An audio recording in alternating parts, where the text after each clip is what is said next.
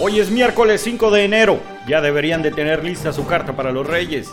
Yo soy Mario Juárez y aquí va tu minuto dosier. Jorge Alcocer, secretario de Salud, dijo que este sábado los maestros y maestras de 16 estados podrán ser vacunados con una dosis de la vacuna moderna. Anunció que en las entidades restantes se haría la vacunación cinco días después. En total mencionó que se aplicarán casi 3 millones de vacunas para los docentes. ¿Cómo ven esto?